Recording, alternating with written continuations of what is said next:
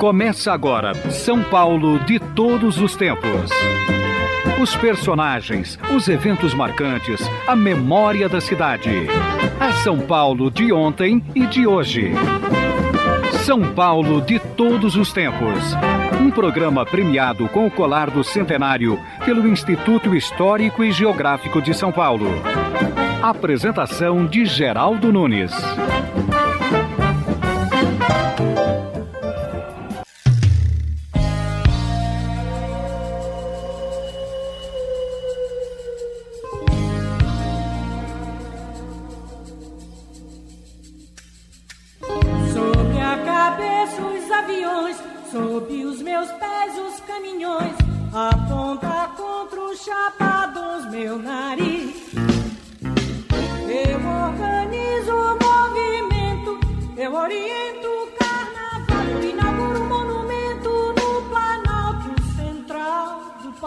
São Paulo de todos os tempos, estamos iniciando a segunda metade do programa. Na primeira hora, nós entrevistamos a jornalista Márcia Camargos, que falou a respeito da Semana de Arte Moderna de 22, um evento que aconteceu em São Paulo e que até hoje traz repercussões. Nós vamos continuar abordando o tema, mas o São Paulo de todos os tempos é também o programa ilustrativo. Nós sempre procuramos ilustrar com sons de época um pouco dos acontecimentos do passado reportados aqui no programa. E qual o som da Semana de Arte Moderna de 22? Pois é, ficaram os poemas de Mário. Por isso, agora no São Paulo de todos os tempos, vamos trazer, na voz de João Vilaré, um poema de Mário de Andrade intitulado Mãe. Existirem mães, isso é um caso sério. Afirmam que a mãe atrapalha tudo. É facto. Ela aprende os erros da gente e era bem melhor não existir mãe.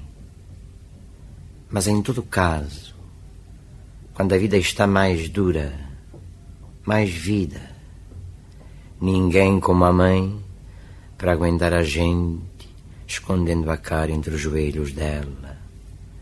O que você tem? Ela bem que sabe, porém a pergunta é para disfarçar. Você mente muito, ela faz que aceita e a desgraça vira mistério para os dois. Não vê que uma amante nem outra mulher entenda a verdade que a gente confessa por trás das mentiras. Só mesmo uma mãe. Só mesmo essa dona que, apesar de ter a cara raivosa do filho entre os seios, marcando-lhe a carne, sentindo-lhe os cheiros, permanece virgem e o filho também. Ó oh, virgens, perdei-vos para terdes direito a essa virgindade que só as mães têm. Viva a mata, viva a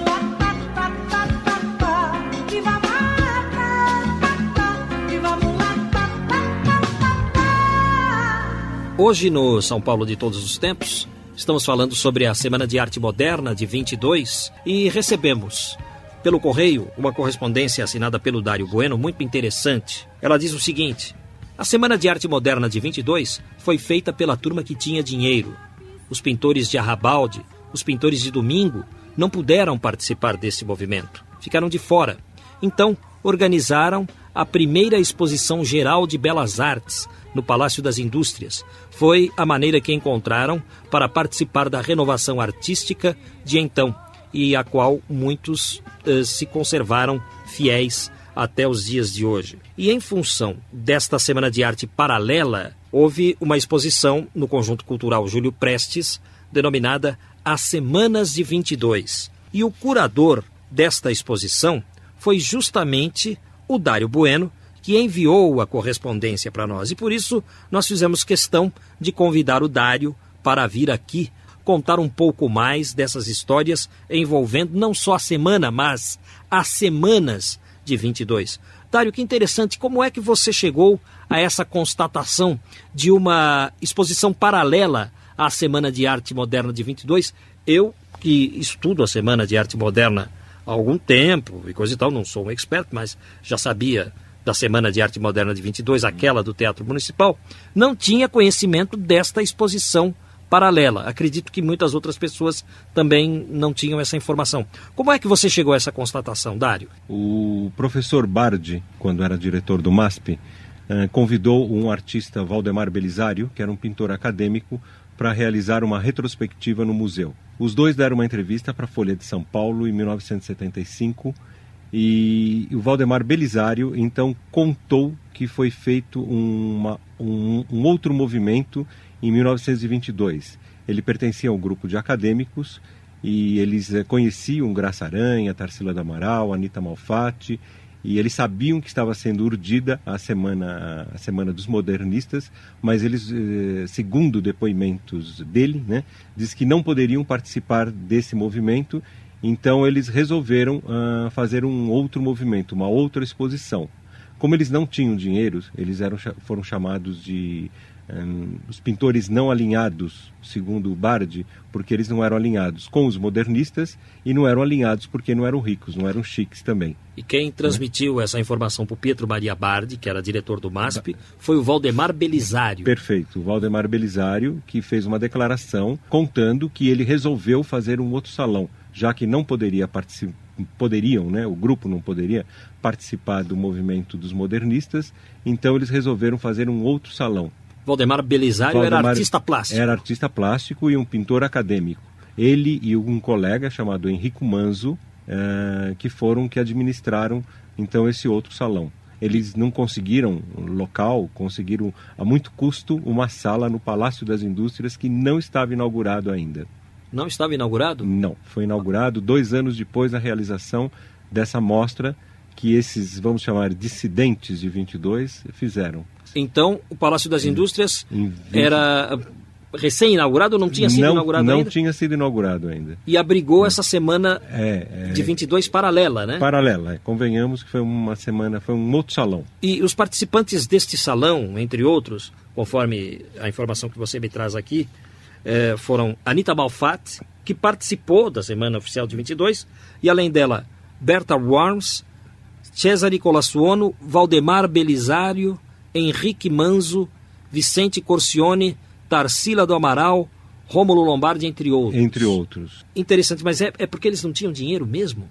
Que eles não participaram? Não, eles não puderam fazer um movimento uh, adequado. Eles não tinham dinheiro, eles eram pintores de fim de semana pintores de arrabalde, pintores de domingo, porque oficialmente durante a semana eles eram pintores de casa. Mas a Anitta e, e também a Tarsila do Amaral participaram. Também participaram. Mas elas não ironia, eram de fim de semana? Mas elas eram alunas de um deles, do professor Pedro Alexandrino, que era um professor uh, acadêmico. E, e foi expositor também. Foi expositor também. Tivemos aí Oscar Pereira da Silva também, que foi expositor dessa mostra o próprio Pedro Alexandrino. Oscar Pereira da Silva era escultor, se não me engano? Não, pintor. Pintor também? Pintor, pintor também. Certo, mas houve esculturas, né? apresentadas. Tivemos 10 escultores e três arquitetos. Interessante. E durou quanto tempo essa exposição? Uma é, semana também? Duas semanas. Duas semanas. A rigor da verdade, foram 15 dias que o Palácio emprestou a sala. E quais eram os ares desta São Paulo que excluía determinados pintores. O que é, dizer dessa época? Não era bem exclusão, era um outro grupo. Os modernistas. Um movimento tinham, diferente. É, um movimento. Os modernistas que tiveram um movimento diferente, né? Os modernistas uh, estavam cheios de ideias novas e queriam mostrar o seu trabalho. E esses acadêmicos não quiseram ficar sem uh, expor o trabalho deles também. E como é que eles viram essa semana, visto que a semana de 22 aconteceu antes desta outra que, se não me engano, se deu no mês de setembro. Setembro, perfeito. 7 de setembro foi a inauguração. E a Semana dos Modernistas foi em fevereiro. Né? Então, né? como é que eles viram os modernistas? O Mário, o Oswald? Não houve comentários, porque a Semana de, dos Modernistas, eles não tiveram crítica, eles foram a crítica, eles eram a mídia. Eles romperam com a crítica. Até então, até 1922, nós tínhamos crítica. Né? Ia o jornalista, fazia crítica sobre o espetáculo e fazia seus comentários no jornal. mas os modernistas não tiveram críticas, eles fizeram a crítica deles. Agora, um contraponto aos modernistas sempre foi Monteiro Lobato, tanto que a Márcia Camargos, a nossa entrevistada aqui no programa, que falou sobre a Semana Oficial de 22, disse que em determinado momento, embora respeitassem Lobato, Mário de Andrade chegou a pedir a cabeça dele, entre Certo, aspas, certo. é, Uhum. intelectualmente dizendo. Mas o Monteiro Lobato foi, Foi. acompanhar essa exposição. Foi acompanhar, fez um belo trabalho e ele fez uma crítica de cinco páginas, enaltecendo o feito desses jovens artistas. Só o Jornal do Comércio publicou uma nota que em centimetragem 3 por 4 centímetros. Foi a única nota a respeito desse outro salão. O Estadão não falou então? Não. E como é que se denominou este outro salão Este- na época? Sim, esse salão foi mais, eh, foi muito importante porque foi a primeira exposição geral de belas artes em São Paulo. Foi esse nome. Foi, eh, foi, esse, foi esse nome. O Exposi- catálogo, primeira exposição geral de belas artes em São Paulo. Nós conseguimos o catálogo original e muito bem conservado, né, com os nomes de todos os participantes e a capa é clara dizendo primeira exposição geral de belas artes São Paulo. Nós estamos entrevistando aqui nos estúdios o Dário Bueno. Ele atua na Feira de Antiguidades do Bexiga, daqui a pouco eu quero que você fale sobre isso, e é o curador desta mostra As Semanas de 22. Você chegou a falar com o Pietro Maria Bardi? Não. Eu consegui, eu consegui essa reportagem tem uns 10 anos atrás. A reportagem foi feita em 1975 e eu consegui isso em 86, 87. E essa reportagem de 75 foi, publicada onde? Na Folha de São Paulo. Na Folha. Na Folha Ilustrada, na Folha de São Paulo, em 1975. N- n- No dia 8 de setembro de 1922, o Jornal do Comércio informava sobre a abertura da mostra.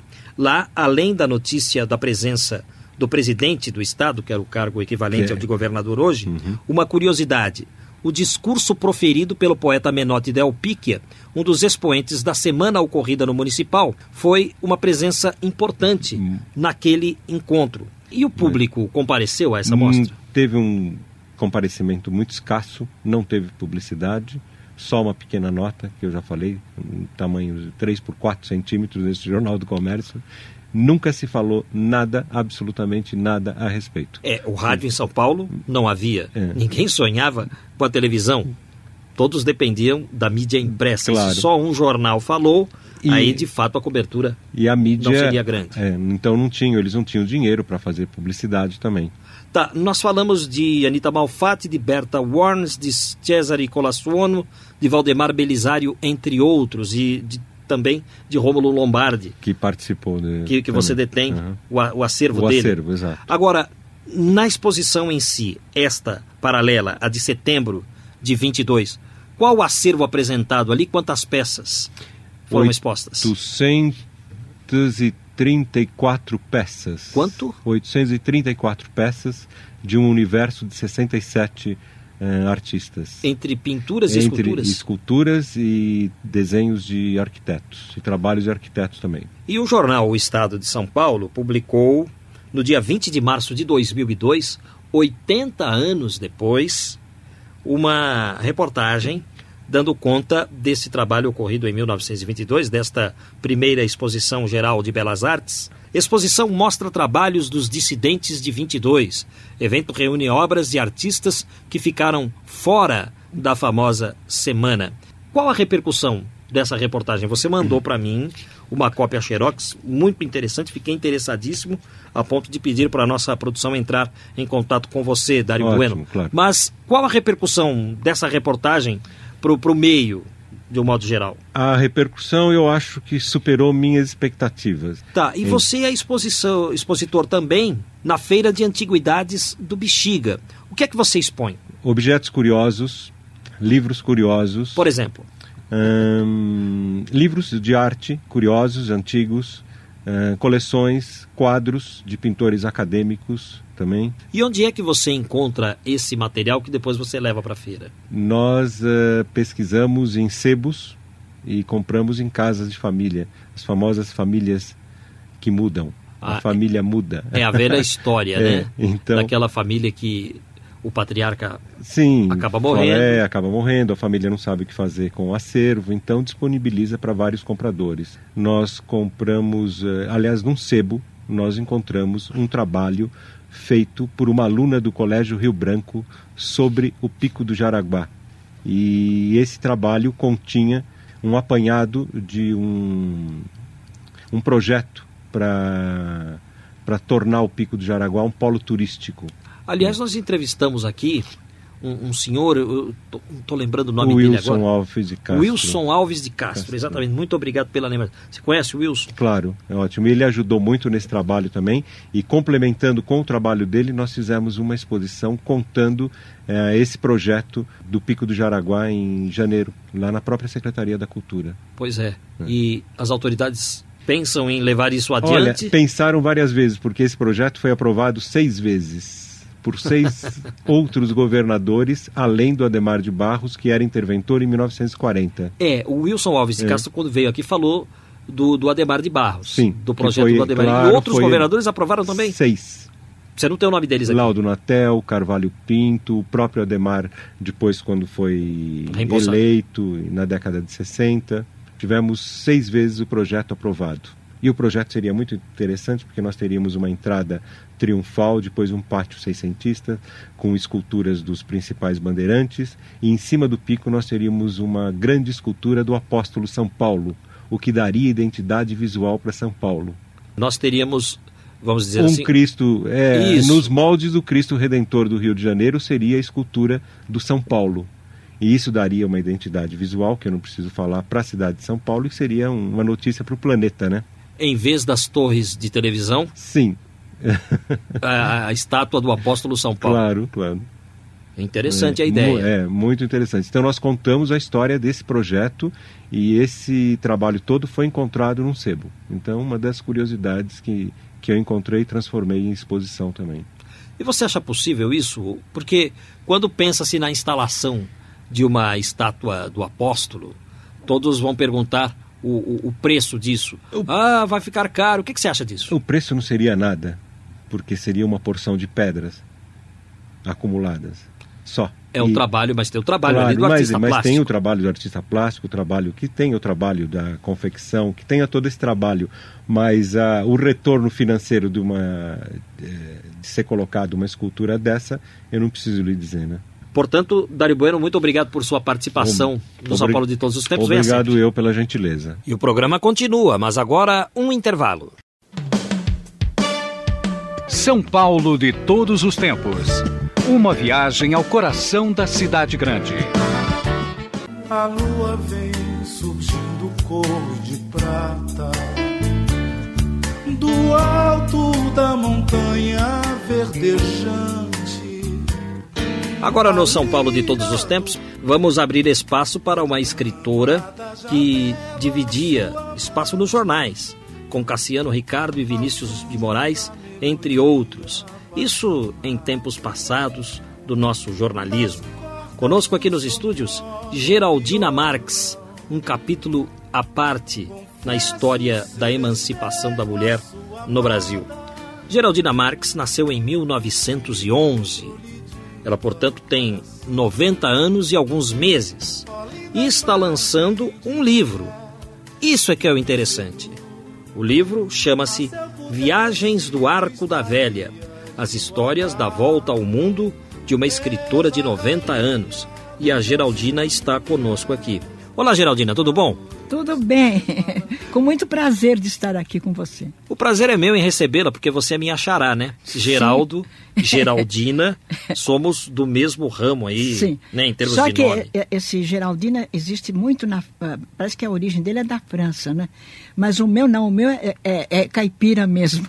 É, lá é Geraldine, É. né? E na Inglaterra também tem muito. Geraldine, É, Geraldina. aqui Geraldina. É, o meu é caipira mesmo, porque o meu Isso. pai era de São José do Rio Pardo e a minha avó que chamava Geraldina. Pois é, mas apesar de caipira, você viajou pelo mundo. Em Hum. quantos países você visitou? Meu Deus, eu, eu- eu perdi até a conta. Hum. Perdi a conta, parece brincadeira eu dizer isso. Bom, Eu- eu- a primeira viagem que eu fiz foi para a Europa, né? Aí naquela primeira viagem eu fiz 10 países. Agora, depois disso, teve, teve em tantos países, esteve na, na, na, na- no- em outros continentes, na Ásia, na África, em todos esses continentes que eu estive. Você vai Teve no né? Marrocos, na Grécia, Tive, tudo, Egito, e tudo, tudo Israel, isso. Caribe, Rússia. Canadá, É, Escandinávia, aliás, né? Escandinávia, estive na Escandinávia, né? Canadá, Nova York, Canadá, Califórnia, aquela, né, é aquela viagem que a Unidos. gente faz que sai dos Estados Unidos da costa oeste. É preciso que eu explique uma coisa. Eu sempre viajei de excursão. Por quê? Porque, é, por isso que eu recomendo no meu livro, para essas pessoas de meia idade, que já criaram filhos, já estão com os filhos criados, e às vezes ficam num- numa ociosidade, num ostracismo, e, e tem receio, às vezes, de viajar. Pois eu acho que a viagem de excursão é uma viagem econômica. Às vezes as pessoas têm problemas financeiros, né, de, de economia. A viagem de excursão pode parecer cansativa, porque você sabe como é. Aquela coisa que você entra no, no, no ônibus, hoje você está aqui, passa para outra cidade, ali fica às vezes dois dias e assim por diante. Mas a história é que nessas viagens de excursão, embora cansativas e coisa, mas tem mu é muito agradável porque você vai conhecendo os meandros das cidades. Você sai das, das capitais e vai conhecendo aldeias, cidades, tudo o que você possa eh, eh, achar de, de exótico, de interessante, você vai conhecer. Já se você é abonado, vai de uma capital a outra e não conhece nada. Portanto, o meu livro é isto aí, está esmiuçado aí de- em todas essas cidades por onde eu passei e tudo o que houve de interessante tem aí.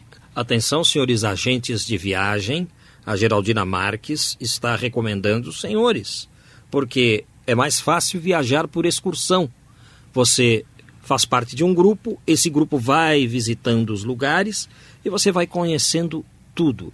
Porém, existem pessoas que reclamam eh, do fato dos agentes de viagem eh, exigirem demais das pessoas. Quer dizer, a, a corrida é muito grande. Você hoje está numa cidade, amanhã você já está em outra. Quer dizer, é, é, é, faz a mala, desfaz a mala, faz a mala, desfaz a mala. Isso também cansa. O que, que você fala a esse respeito, Geraldina? Eu, eu digo que se a pessoa não tem disposição para fazer essa viagem, então que não faça. Porque você vai já sabendo que a, a- a condição é esta. Uma das coisas que, é- que eu acho boas na, na viagem é aquela coisa do, do traslado. Eles põem. A, a- chega, um- eles costumam pôr no hotel uma placa, né? Avisando. Dia tal, dia seguinte, né? Às seis horas, malas na porta. Às sete e meia, café. Oito horas, partida. Mas você não tem que se preocupar também com as malas. O maleteiro vem, carrega as malas, e a gente vai, fica lá dois ou três dias num lugar. E eu, eu acho, agora, se a pessoa não tem essa disposição de. de- eu, eu fiz uma viagem, acho que foi da, da- de Portugal à Espanha, parece que foi. 12 horas nós viajamos. Hum. 12 horas nós viajamos, 12 horas. Os meus companheiros de viagem, uns deles tomaram avião. Mas eu não, eu tenho essa, essa, essa mania mesmo de, de conhecer todos. os- Eu sou muito observadora. E isto é um dom que eu tenho. Por isso que está aí, você vai ficar admirado de ver onde é que eu fui buscar tanta coisa para escrever aí. há 90 anos, a Geraldina nascia, ela tem 90 anos de idade. Ou seja, a, a Geraldina, com 90 anos, está lançando um livro falando das viagens dela. Porque após cada viagem, a Geraldina fazia uma espécie assim de relatório. Escrevia também um diário das viagens, uma espécie de diário de bordo. Quer dizer, depois ela voltava para casa e passava tudo aquilo para o texto, para o computador. E disso saiu um livro com mais de 200 páginas, quase 250 páginas, com muitas histórias a respeito das viagens que ela fez. Não é, Geraldina? Foi. Aconteceu assim algum fato interessante nessas suas viagens? Alguma história que você pudesse contar para nós aqui? Tem, tem muitas, não é? Tem muitas. Mas tem uma, uma muito importante da Grécia que eu gostaria que as pessoas lessem no livro. Certo. Mas eu, eu vou contar uma passagem, é meio, é meio curiosa e engraçada, mas eu vou contar. Eu, nós voltamos de uma viagem, numa noite, quando a gente acaba cedo, sete horas da noite, já era para dormir, porque já no dia seguinte, às seis da manhã, nós teríamos que ter as malas na porta para recomeçar outra viagem. E eu conheci uma, nessa viagem uma mexicana que era uma cientista. Essa cientista que estudava os efeitos da luz solar. Mas era a criatura mais simples que você possa imaginar. Ela estava em férias. Ela era uma senhora já de uns 60 anos, ela andava de, de jeans, assim, muito simples. Fiz muita amizade com ela, porque em geral eu viajo sozinha. Me, me incorporo no grupo. Mas quando eu chego lá, eu sou sempre a vedete. Por quê? Uma mulher de mais, naquela ocasião, mais de 80 anos. Então, eu vou ficando sempre em evidência. E fiz amizade com essa senhora. Mas é, é, nós fica- eu sempre fico num corredor, lá no fim é que eles me botam, porque quando eu vou sozinha, eles sempre têm dificuldade de encontrar um quarto para uma pessoa só. Primeiro eles acomodam os casais, né? em geral vão casais sempre, né? E nessa ocasião, eu, eu nunca sabia onde é que ela ficava, porque calhou que sempre ela ficava no outro andar, enfim. Nessa noite eu vim com ela, ela parou e disse, olha, eu estou aqui. Disse, que coincidência, hoje estamos no mesmo piso, né? no mesmo andar. Aí eu fui para o quarto. Quando foi de manhã, eu me levantei, meu Deus, eu tenho que pôr as malas na porta. E eu estava seminua, que eu ia tomar banho, quando eu me deu isso na cabeça. Puxei, arrastei uma mala pesada até lá para fora, encostei na parede. Quando eu voltei, a porta bateu. E eu não sabia como abrir a porta. Aí eu fiquei no corredor assim. Quando eu olho, vem um homem lá no fundo, no começo do corredor. E você seminua. Seminua. No corredor. É, no corredor. Quando eu vi aquele homem, eu digo, pronto, esse homem vai chegar aqui. Como que, que eu faço? Saí correndo e até chegar na porta do quarto da Esther. Esther, abre a porta. Ô, Esther, abre a porta. Pelo amor de Deus, abre a porta. E ela estava tomando banho também.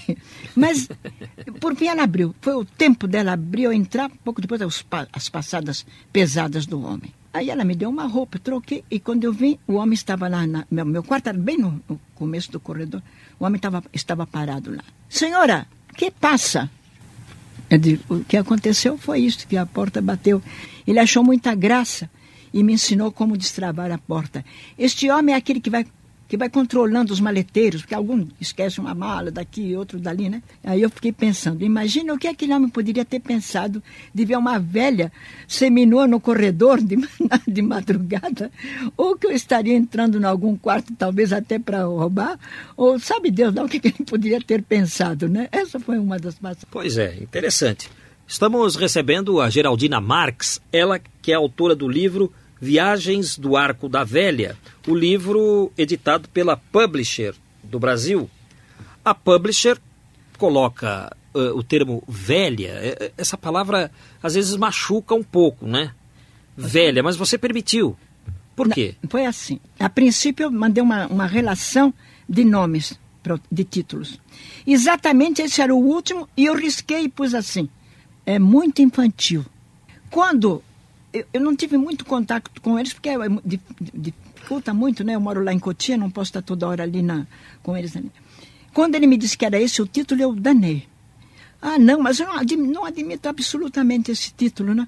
Não, mas dona, é, um, eu- é um, um título bom tal e coisa. Mas não tinha jeito, parece que já estava gra- gravado. Aí, eu falando com uma pessoa, com a Lígia, minha enteada, ela diz assim, ah, eu, eu soube do seu livro, que, que título tão interessante, né? Então agora eu, eu agora já me acostumei, agora todo mundo acha engraçado. Mas, eh, então eu digo, Viagem do Arco da Velha, a velha sou eu. 90 anos e muita juventude. E você viajou sozinha, né? Eu Para viajei- muitos lugares. Para a Europa, eu ainda tive uma amiga, a Ivete, que viajou comigo. Na, de outra, eu eu uma, fiz uma viagem para a Europa Oriental. Meu filho e minha neta me levaram até o aeroporto. Numa, numa sexta-feira daquela horrível cheia de caminhões que vão abastecer de bebida o Vale do Paraíba. Cheguei já à última hora, correndo, sabe? Numa angústia danada. E eu pensei que já ia pra, pra- diretamente para Budapeste. Qual não foi a minha surpresa quando eu cheguei às nove da manhã em Frankfurt? E só de tarde é que a gente iria para Budapeste. Porque é voo doméstico. Não- Entendi.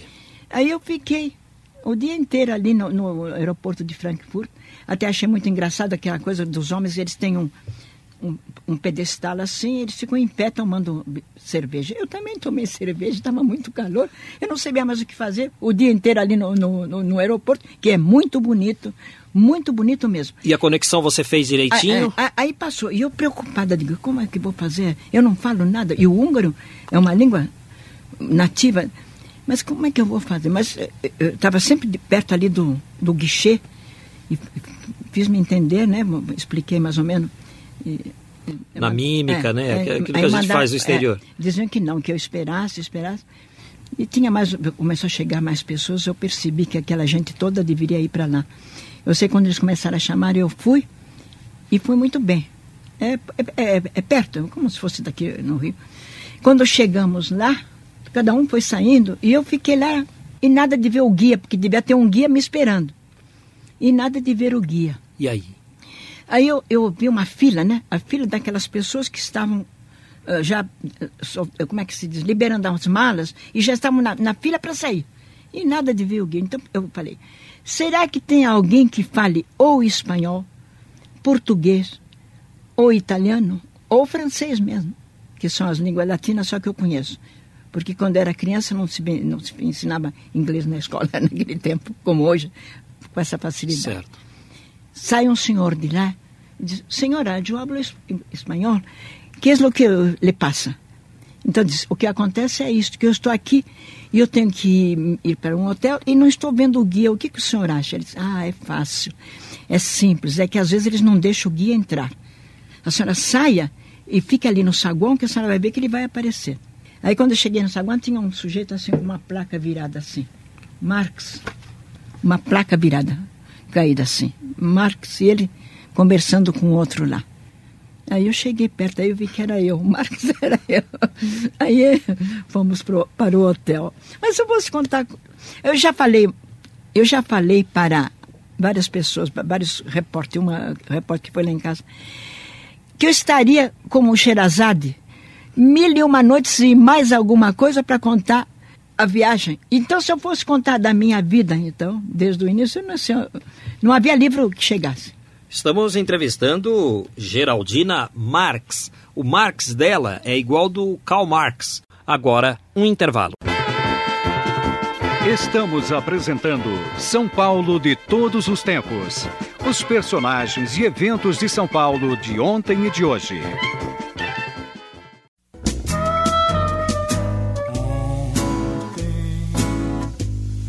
na tarde formosa,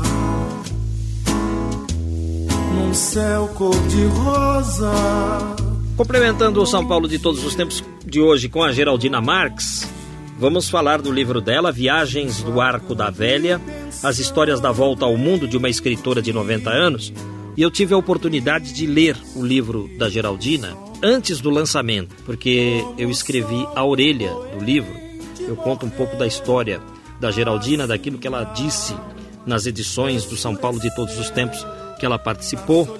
A Geraldina assistiu à Revolução de 24 aqui em São Paulo e ela deu uma entrevista para nós. Ela foi uma literata, foi uma das primeiras a votar no Brasil naquela eleição feminina aprovada pela Constituição de 34. Por tudo isso, eu tive um grande prazer de estar na festa da Geraldina Marx. E eu estou abrindo o livro aqui, na página 131, e a Geraldina aparece andando de camelo, hein? Você foi sozinha para o Egito? Fui com, com um grupo, né? Com, com um grupo. Só o grupo, mas ninguém da sua família? né? Não, não. Eu nunca viajei com ninguém da minha família. É melhor assim? Bom, eu, eu muito audaciosa nesse ponto, né? Porque eu fiz a primeira viagem depois que o meu marido morreu. Ele morreu em 75, depois de 78. Eu fiz a primeira da Europa, eu adorei aquilo. Aí que eu fiquei vendo que, que, que a minha vida se abria para o mundo. Parece que eu tinha uma nova existência, que eu conhecia coisas, eu que sempre fui observadora e muito. Então eu passei a viajar todos os anos, todos os anos. Mas eu já sabia, né? Chegava lá, me incorporava aos grupos. Tanto que eu conheci muita gente que hoje talvez possa até. Tem uns que até cheguei a mencionar aqui no livro, algumas pessoas. E então eu foi assim, a minha, as, as minhas viagens foram assim muito concorridas também, mas sempre sozinha, sempre sozinha.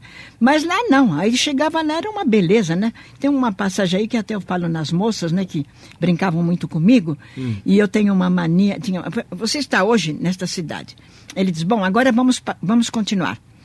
Daqui a três horas nós vamos almoçar em tal lugar. Ora, aquele tempo todo antes do almoço, você fica desgastando, não é? Porque você está acostumado a almoçar naquela hora certa. Então, eu tomava um golinho de uísque, né? E tem. pra retemperar Dá uma força, né? E tem uma moça, moça aí que dizia assim: Dona Geraldina, tá na hora da sua homeopatia. sou muito moleca. Quer dizer, eu acho que esse seu livro aqui é é uma fonte de energia, porque encoraja as pessoas Pois então. a se aventurarem nas viagens. Mas é eu quase que escrevi para não só os idosos, porque não pensava estar escrevendo para o idoso, porque ela é velha, viagem do arco da velha, a velha sou eu. Mas não é isto só. Eu falo também para até jovens mesmo. Quem nunca viajou, não sabe. Eu, você vê essa, essa pessoal que tem agora, que está aí respondendo perguntas. Ontem eu assisti um programa onde perguntaram para um cantor célebre que está cheio de dinheiro. Pedro I foi explorador, foi não sei o que, não sei o que, ou imperador. E ele ficou pensando muito e passou para diante. Qualquer dia vão perguntar se de- quem descobriu o Brasil, a pessoa não vai saber Ah, responder. não é difícil, meu filho, não é difícil. Porque você vê tanta. E, e- e como eles exaltam aquelas pessoas, né? Eu, com, com 90 anos de idade, com 57 anos de carreira literária, com um passado que eu posso comprovar a qualquer um pelos meus arquivos, porque eu tenho mais uma coisa. Os meus arquivos de, de meus trabalhos são todos originais. Eu tenho até o primeiro conto que eu escrevi na revista da semana, tem a, a revista tudo direitinho. Uma vez me convidaram para ir lá na Assembleia, na Câmara, e disseram que iam me, me prestar uma homenagem, uma medalha, não sei o quê. Eu não- Aqui? aqui em São Paulo. Eu não sei por que, que eu fui lá, não deveria nunca ter ido. Fui, levei meus trabalhos, tudo. E uma mesa de vereadores, todos viram aqueles trabalhos. Puxa, dona Geraldine, meus parabéns. Tô, tô, tô, tô, tô, tô. Nunca mais ninguém se lembrou. Não te deram a medalha Anchieta? Que medalha, nada. Agora eu estou vendo uma certa pessoa aí que vai receber a medalha. Eu digo, mas veja você, né? Hum, hum, Diz, diz um ditado espanhol, mais vale cair em graça do que ser gracioso. Bom, você continua aqui conosco, né, existindo. Quem sabe algum vereador se lembre de você, porque você merece. E a cidade de São Paulo deve muito a você, porque além de jornalista, Sou escritora. Esse meu livro agora são narrativas de viagem, de acontecimentos. Mas de, é muito interessante. De observar. Pode ser muito interessante. Agora, não é o meu melhor livro, porque eu tenho Os, Hum- Os Humildes. É um livro muito bom. Aquele sim, aquele eu falo de São Paulo. É uma visão urbana de São Paulo daquele tempo antigo. Naquele, eu pus tudo que eu via de quando eu era criança, até políticos, coisas extraordinárias. Lamentavelmente, acho que, que o- os editores vão fazer uma nova edição, porque a impressão não foi muito boa, ficou- a letra foi miudinha, muitas pessoas não estão reclamando que gostariam de ler de novo. histórias da Revolução de 24 contadas É, de pela Geraldina Marques naquele livro Os E Humildes. tudo, tudo. E, e a Geraldina tem mais uma história para contar, né, Geraldina? O que é? A, a história que eu vou contar é o seguinte: eu tive uma, uma surpresa quando vi este meu livro. Ele está muito bonito, muito bem feito, com um papel maravilhoso. E tem mais uma coisa muito importante: é o prefácio que o Geraldo Nunes fez para mim. E o- quando eu li o prefácio dele, não só eu, como até meus netos, eu cheguei quase a chorar. Me comovi tanto pela humildade dessa criatura, meu Deus do céu. Justamente eu, um repórter de rádio de muitos voos, mas de poucos deslocamentos pelo mundo, e recém-chegado às letras, sendo escolhido para analisar um trabalho tão grandioso de alguém que já contou e fez história. Não é apoiado no, no que me toca, não apoiado. Você dedica esse livro a quem, Geraldina Marques? Não vai chorar aqui, hein? Pois é, eu estou me contendo muito, né? Ela, ela dedica o livro a Júlio Samuel Marques, que foi o marido dela, É. mestre, companheiro amoroso e pai do filho único, que se foi. Porque a Geraldina tem 90 e às vezes o tempo passa para os filhos e acaba não passando para a mãe. Enfim, por um, um- motivo ou outro, não saiu a dedicatória que ela fez para o filho, mas nas próximas edições do livro com certeza É. sairá. E, e no final tem uma página pra ele, dedicada quase ele. Uma viagem que eu fiz, mas quase dedicada a ele. A mais preciosa viagem. E olha, para quem é, não viajou, para quem não vai ter a oportunidade de viajar, você viaja nas histórias da Geraldina. É um livro muito interessante esse, e ela não fala só das viagens ao exterior, não. Ela fala de viagens pelo Brasil também. Muito obrigado, Geraldina, por ter vindo aqui ao programa. Parabéns por este livro. Quando é que sai o seu próximo trabalho? Porque eu sei que você não para. eu tenho um que já está até numa editora, mas ainda está sendo ah, examinado, né? apreciado, que é um livro de contos. E tenho também um outro livro que se chama Pensão Rosicler, que eu já escrevi há tempos. Esse, esse- agora eu tive que parar tudo para soltar isso, porque esse livro deu muito trabalho, você pode imaginar, né? Eu sei, E- eu imagino. E eu tive muita sorte com essa editora, porque a, eu- a Publish foi. Eu nem esperava que saísse uma coisa tão boa assim. Muito obrigado, portanto, por ter vindo aqui. Sucesso com o seu Viagens do Arco da Velha. E para quem acha que velho é coisa do passado, a Geraldina dá uma lição de vida aqui e mostra que, apesar do termo velha, ela é mais jovem do que muita gente. E o programa de hoje vai ficando por aqui. Atrás do arranha-céu tem o céu, tem o céu. Depois tem outro céu sem estrelas. Em cima do guarda-chuva tem a chuva, tem a chuva. Que tem gotas tão lindas que até dá vontade de comê-las.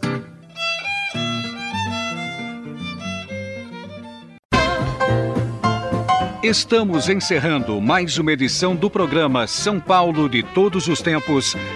Os personagens, os eventos marcantes, a memória da cidade. A São Paulo de ontem e de hoje. São Paulo de Todos os Tempos. Um programa premiado com o colar do centenário pelo Instituto Histórico e Geográfico de São Paulo. Apresentação de Geraldo Nunes.